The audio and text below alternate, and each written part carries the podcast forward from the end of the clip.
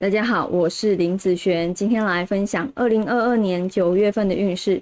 这一集啊是要来分享跟日主还有新日主的朋友。九月份呢是从九月七号一直到十月七号，不是从九月一号开始哦。等一下我会依照财运、感情、工作、健康的顺序分享下去。第一个，我们先来分享财运的部分。这个月啊，财运算是不错的哦，容易接收到大量的赚钱讯息哈。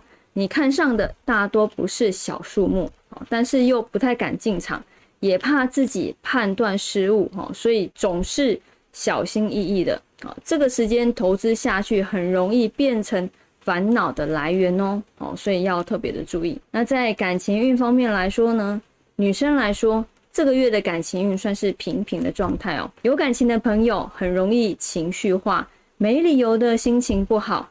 你如果啊想要出去走走逛逛，不一定要对方的陪伴哦，也可以自己一个人出去玩，或者是想吃一点就吃好一点，想买就买一点。好，逛街的品质会提升哦。那以男生来说，这个月的感情运算是不错的。单身的朋友，如果有人约出去玩或是吃饭，可以问看看朋友的朋友，你的缘分可能来自于熟悉的人，或者是比你年纪小一点的朋友，都可以放消息或问问看哦。那在工作运方面来说呢，这个月工作算是平平的现象哦。贵人运来了，工作上或事业上的贵人不一定是直接帮助你的，可能对你的印象不错，可能之前有请大家吃东西，感觉你人缘特别好。